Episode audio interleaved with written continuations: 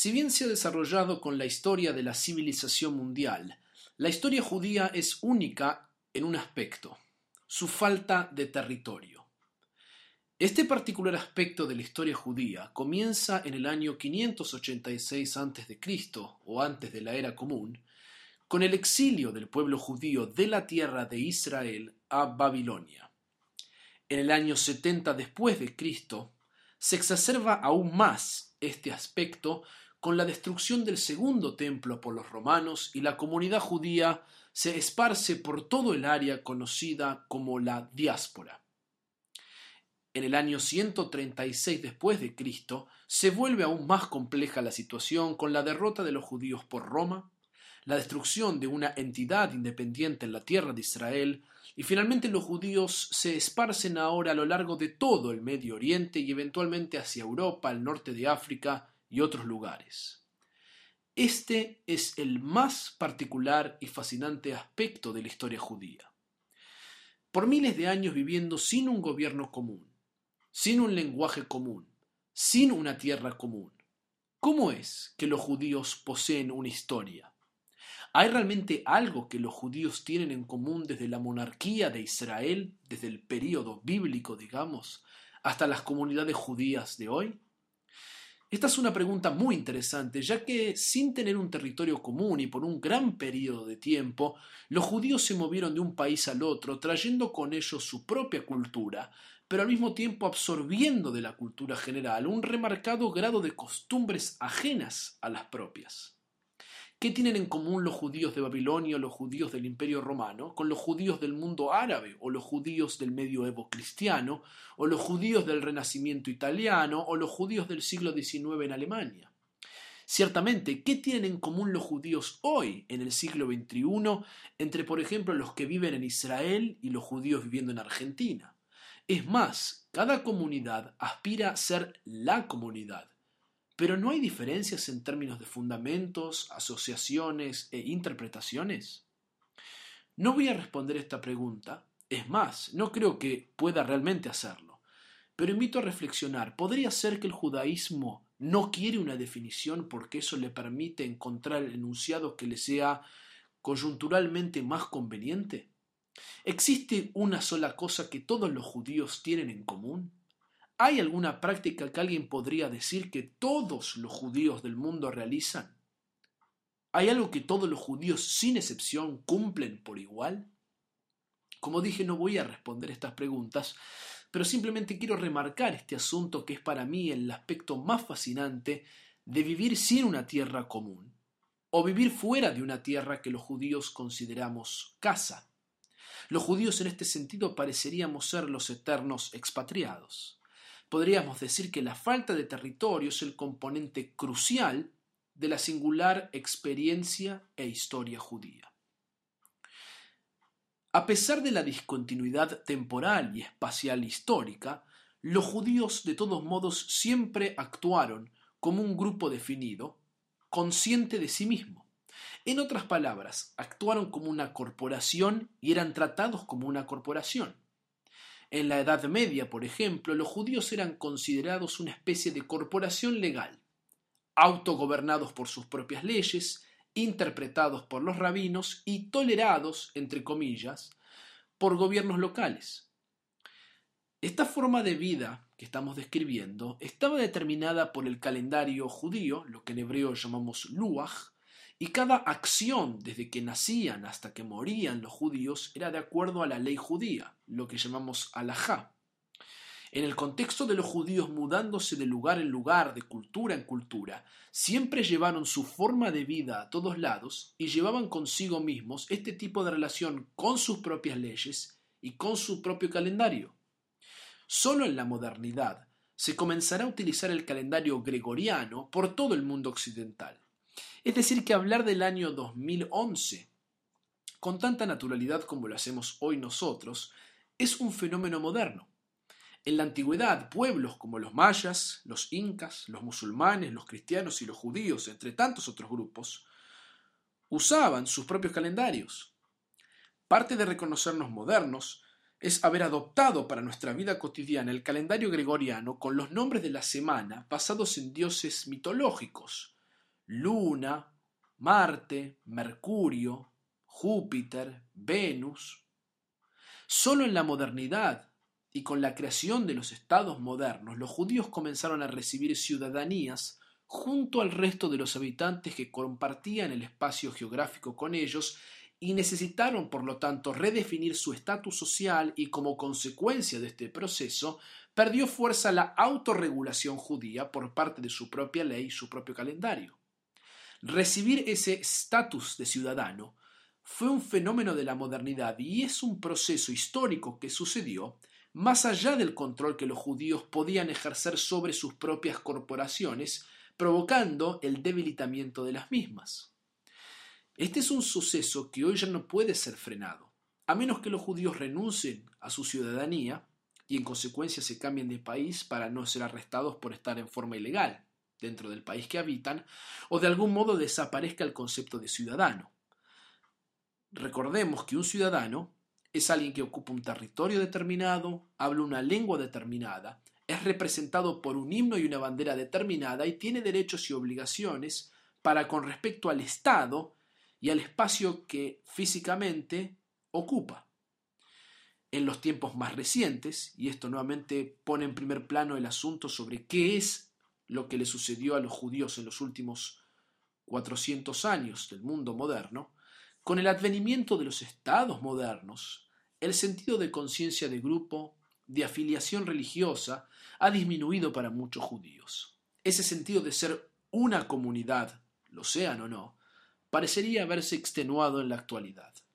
Y por lo tanto el problema del judío viviendo en los últimos siglos es justamente el de definir qué es ser judío, cuál es la naturaleza de esta corporación, cómo explicarla, si la, si la situación ha cambiado en muchos aspectos.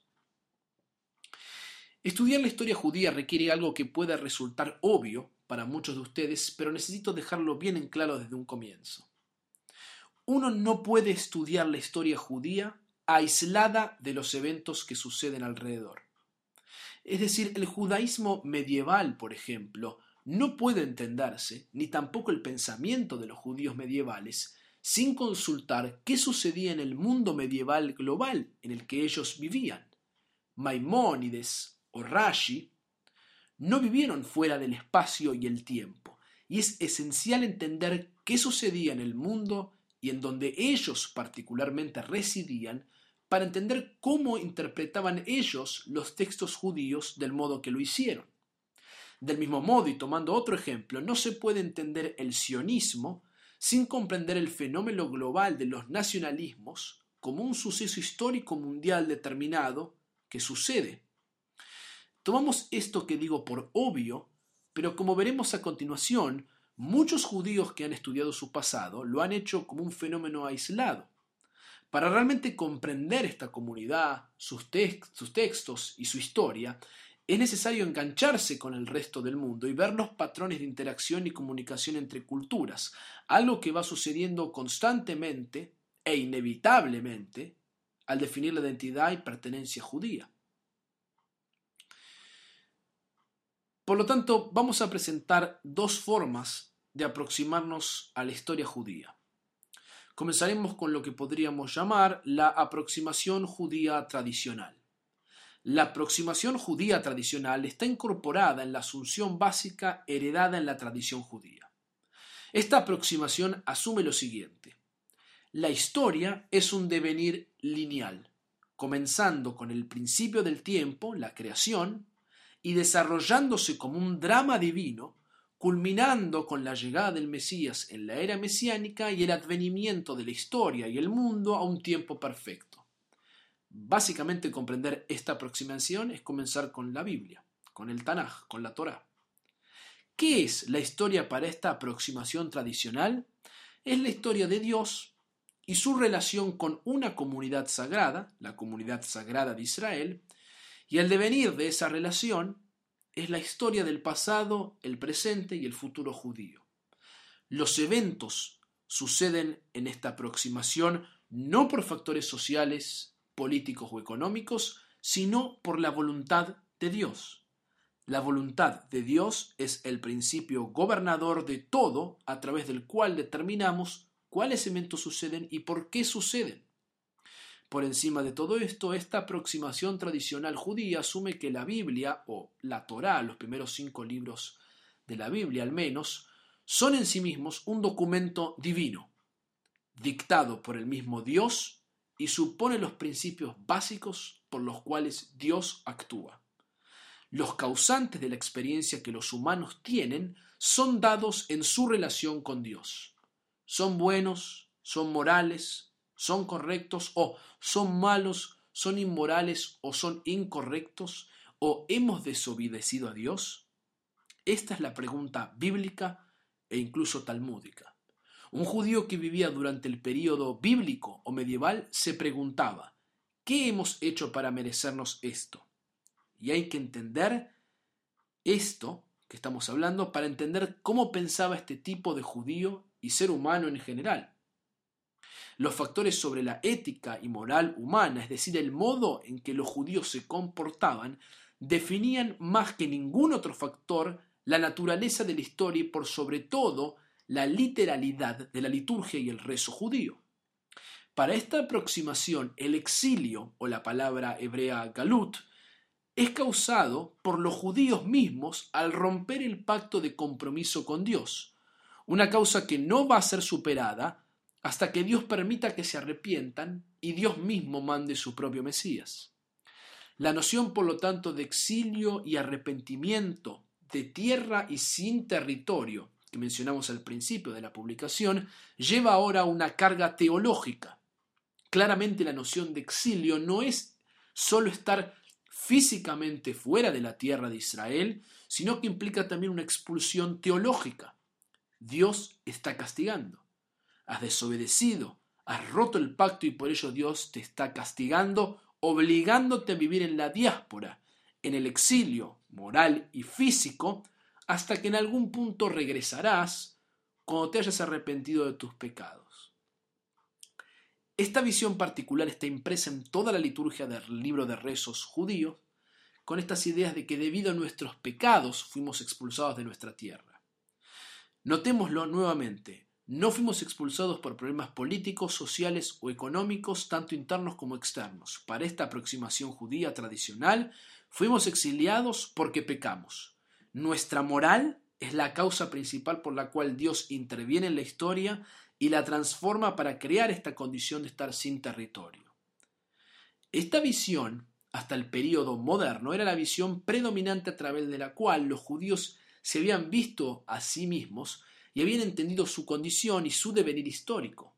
Esta visión le explicaba o justificaba a los judíos las condiciones de persecución, odio y animosidad hacia ellos como el resultado de Dios poniéndolos a prueba y castigándolos una y otra vez con el exilio, forzándolos a castigarse por los pecados de sus antecesores.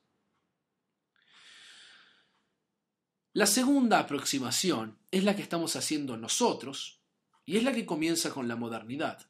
Podríamos llamar a esta la aproximación del siglo XIX. Nos estamos refiriendo a los primeros judíos que comenzaron a ver su propia historia desde una perspectiva distinta a la tradicional judía que acabamos de mencionar. Estos judíos eran conocidos como la escuela u organización de la ciencia del judaísmo, en alemán Wissenschaft des Judentums, donde nació en Alemania. Los miembros de la Organización para la Ciencia del Judaísmo del siglo XIX eran judíos académicos que intentaban ser lo más objetivo posibles, pero no lo eran, ya que preestablecían qué había y qué no había que saber del judaísmo, tomando esta decisión a la luz de la situación presente en la que se encontraban. Como la ciencia racional moderna era lo que estaba de moda en su momento, estos judíos académicos no querían mostrar ciertos aspectos del judaísmo que resultaban irracionales, como el mesianismo o el misticismo, es decir, la Kabbalah. Además, todos estos intelectuales se encontraban viviendo en un periodo muy peligroso debido al resurgimiento del antisemitismo en Alemania y Europa en general, que estaba aumentando en el siglo XIX y hacía muy difícil la vida de los judíos. El judío más destacado y pionero en este área de la historia judía según una visión moderna es un hombre llamado Heinrich Kretz. Gretz fue un importantísimo historiador judío que escribió 11 volúmenes sobre la historia de los judíos, enseñando y delineando a todos los historiadores siguientes sobre cómo entender la historia judía. Para Gretz, la historia judía estaba compuesta de dos factores. Primero, era una historia intelectual compuesta por rabinos y pensadores sobre el pensamiento judío. No es ni una historia social, ni económica, ni política sobre los acontecimientos que delinearon la historia judía. Lo que le interesa a Gretz es descubrir cómo fueron apareciendo y pasando los textos judíos de una generación a la otra. Tratar de entender por qué cada judío entendió o interpretó los mismos pasajes bíblicos en forma diferente de acuerdo al tiempo que le tocó vivir. Es una historia sobre las ideas judías a través de los siglos. El segundo factor de la historia, según Gretz, se basa en poner las cosas en orden.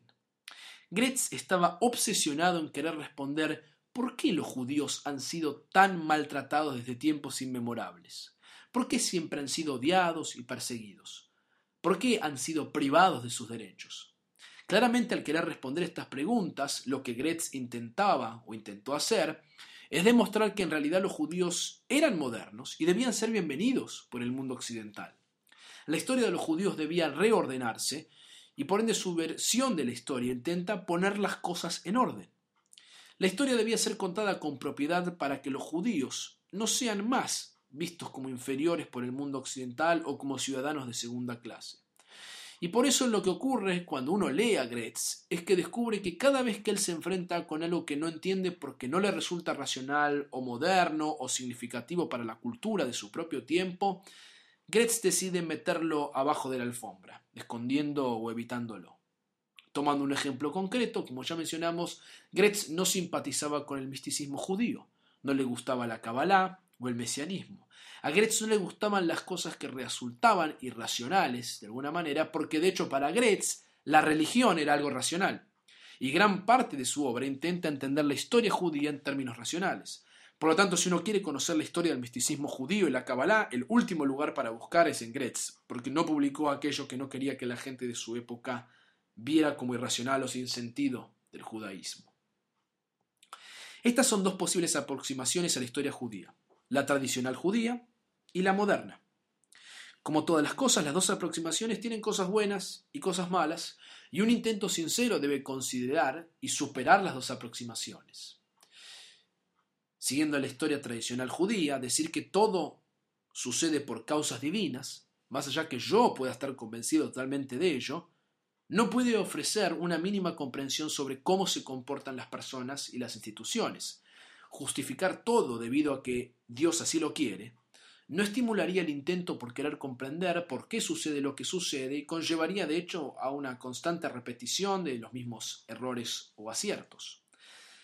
Tal vez al haber dicho esto, debería mencionar algo aún más importante. No existe una historia objetiva. Este es el motivo por el cual tenemos historiadores releyendo a otros historiadores, pensando el pasado y lo que sucedió en el contexto del presente. Vivimos en el siglo XXI, aunque podamos hablar de la Edad Media, y por lo tanto debemos aceptar que somos seres subjetivos, como cualquier otro ser subjetivo que existió en la historia y nunca podremos evitar entender lo que sucedió desde una perspectiva que está de acuerdo con el tiempo que nos toca vivir y a nuestros propios esquemas de referencia basados en un tiempo y un espacio totalmente distinto al de nuestros antepasados. Lo que uno puede hacer como ser humano es esforzarse para darse cuenta cuando no está siendo objetivo, debido a las propias pasiones y justificaciones que uno necesita para sostener la propia coherencia de estar de acuerdo con uno mismo en lo que dice y hace, y limitarse al querer presentar ciertos aspectos del pasado que uno realmente ignora. Nuestro objetivo principal en esta serie de publicaciones es concentrarnos en la historia judía de los últimos 400 años para poder entender el judaísmo que vivimos hoy. Para poder relacionar y comprender las distintas corrientes que fueron surgiendo en los últimos 400 años como respuesta al fenómeno de la modernidad, vamos a utilizar una herramienta que nos va a ser de gran utilidad. Esta herramienta la llamo la tríada, puesto que está compuesta de tres elementos. Y estos tres elementos son Dios, Torah e Israel. Dios, Torá e Israel. Primero comencemos con Dios. Toda la historia judía está relacionada con Dios. A su vez, Dios es un tema central en el pensamiento intelectual de la historia universal y en especial en la modernidad. La pregunta principal que resurge en la modernidad es, por supuesto, ¿hay un Dios? ¿Cómo sabemos que hay un Dios? Si Dios es quien hace que todo suceda, como vimos en la aproximación judía tradicional, si es Dios el que da la forma y permite que todo lo que tiene que suceder suceda, ¿cómo explicamos el sufrimiento, las persecuciones y el aniquilamiento en masa de judíos? ¿Cómo se explica Dios en el contexto de un nuevo mundo que se autodenomina secular? ¿Puedo ser judío y no creer en Dios? Si me reconozco humano, limitado, incapaz de realmente poder entender a Dios o explicar por qué suceden las cosas que suceden, ¿debo agradecerle por todo lo que sucede? ¿Debo decirle gracias desde lo más profundo de mi ser y con todas las intenciones de mi corazón, aun cuando un terremoto seguido de un tsunami aniquila en un día miles de niños? Responder estas interrogantes es hoy no solo un tema para muchos judíos, sino para cristianos e incluso musulmanes. ¿Cómo concibo el mundo secular moderno con Dios como parte del mismo si ambos son de algún modo antagónicos? Si Dios estaba en Auschwitz moviendo las piezas cósmicas para que eso sucediera, ¿cómo puedo amar a ese Dios? Si Dios fue quien guió a Hitler a hacer lo que hizo, ¿cómo puedo decir que Hitler era culpable si es Dios el que realmente maneja y decide las cosas. Si no es así y el hombre elige o posee libre albedrío, ¿qué rol o función desarrolla Dios? ¿Un simple y perverso observador? Todas estas preguntas tienen hoy respuestas diferentes y responden a distintas maneras de articular lo judío en la modernidad. La segunda cuestión es Torah. Y por Torah entendemos literalmente los cinco libros de Moisés, Génesis, Éxodo, Levítico, Números y Deuteronomio. Pero acá hacemos referencia a la Torá en un sentido mucho más amplio. La Torá como el fundamento de lo que los judíos hacen, de la actividad judía, o para usar otra palabra, las mitzvot o mandamientos, mandamientos rituales, mandamientos morales y mandamientos irracionales. En otras palabras, ¿qué es lo que Dios me pide que haga? Es la cuestión de Torah un judío en la era premoderna tenía clarísima la respuesta sobre qué es lo que Dios quiere que hiciera. Se trataba de cumplir con los 613 mandamientos que habían sido articulados por los rabinos y puestos en la forma de un código de ley o códigos de leyes que decían que los judíos debían observar estos mandamientos, esos códigos. La pregunta que surge en la modernidad es, ¿los judíos deben seguir observando estos mandamientos? ¿Aceptamos aún la tradición de una revelación divina? ¿Los dictados de las leyes rabínicas? De hecho, si respondemos que no a estas preguntas, ¿cómo podemos definir la identidad y pertenencia judía?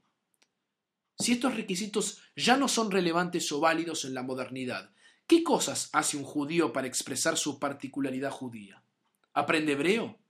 ¿Come comida judía? ¿O se siente judío? socializa con judíos, vive en Israel, ¿qué hace? ¿Va a la sinagoga? ¿Con eso alcanza? ¿Qué hace a una persona judía? Es esta segunda cuestión sobre la Torá. Lo que intento decir es cómo definimos la práctica judía. Decir quiero ser judío es una cosa. Hacer algo que es judío se convierte en la modernidad en una pregunta y en una respuesta mucho más compleja que los judíos tienen aún problemas en responder. Y el tercer elemento de la tríada es Israel. Y acá hacemos referencia a Israel no en el sentido del país, aunque también es parte de la cuestión, sino de todo el tema que por siglos ha atravesado a los judíos y se ha potenciado a partir de la modernidad, y es en cuestión la particularidad o singularidad judía. En un mundo globalizado y universal, ¿por qué deben los judíos permanecer separados y distintos de los demás? ¿Por qué no pueden juntarse los judíos con los cristianos o musulmanes? ¿Quién necesita nacionalismos? ¿Quién necesita diferencias? ¿Quién necesita categorías de separación entre judíos, cristianos, musulmanes? ¿Por qué no pueden los judíos casarse con no judíos? ¿Por qué no podemos romper las barreras? ¿Acaso no es que el amor todo lo puede? Y por lo tanto, en un mundo abierto donde todos somos hijos del mismo Dios, ¿por qué debemos decir que los judíos son diferentes a todos los demás? Estas son todas preguntas muy difíciles en la modernidad. Antes de la modernidad estas preguntas ni siquiera surgían, porque los judíos vivían segregados del resto de las comunidades y los cambios de la modernidad fueron impuestos, sucedieron sobre, lo sobre los judíos más allá del control que ellos mismos podían ejercer. Antes de la modernidad los judíos sabían que eran judíos, porque así eran definidos incluso por los no judíos. Los gobiernos cristianos y musulmanes sabían quiénes eran los judíos. Eran ese grupo de ahí, el grupo del libro. Este título de grupo del pueblo del libro se lo pusieron justamente los musulmanes. Pero en la modernidad surge en la historia una necesidad de crear una cultura homogénea donde cualquiera ahora es un alemán, un inglés, un francés, un argentino, etc. Por lo tanto, este tercer elemento de la tríada se pregunta ¿por qué y para qué crear y sostener estas barreras de separación judía. ¿Por qué y para qué preservar el judaísmo? Y aquí surge la pregunta más difícil de todas. Si es realmente la universalidad el ideal que perseguimos como humanidad, ¿para qué crear en la modernidad un Estado judío independiente en la tierra de Israel? ¿Cuál es la racionalidad de un Estado singular y particular israelí? ¿Por qué miles de judíos sintieron la necesidad de crear un sitio separado para ellos que nada tiene que ver con el judaísmo de la monarquía de David, sino con la democracia moderna. ¿Hay una justificación para el nacionalismo israelí? La modernidad es un suceso que aconteció en la historia y cambió drásticamente el tipo de preguntas que el judío comenzó a hacerse. La pregunta más difícil de la modernidad es responder cuál es el particularismo o la singularidad judía. ¿Qué lo hace único o diferente? ¿Es acaso algo único o diferente? Dios y la práctica judía van a estar relacionados con cómo defino mi identidad y pertenencia judía. Las preguntas más difíciles que un judío deberá responder ahora son ¿por qué tengo que ser distinto? ¿Por qué tengo que estar separado? ¿Cómo hago para justificar esta noción de estar separado o ser diferente en un mundo que me presiona a llevar a cabo una hermandad universal basada en el principio de la globalización y de la valorización de mi ser en un marco capitalista. Bienvenidos al judaísmo de la modernidad.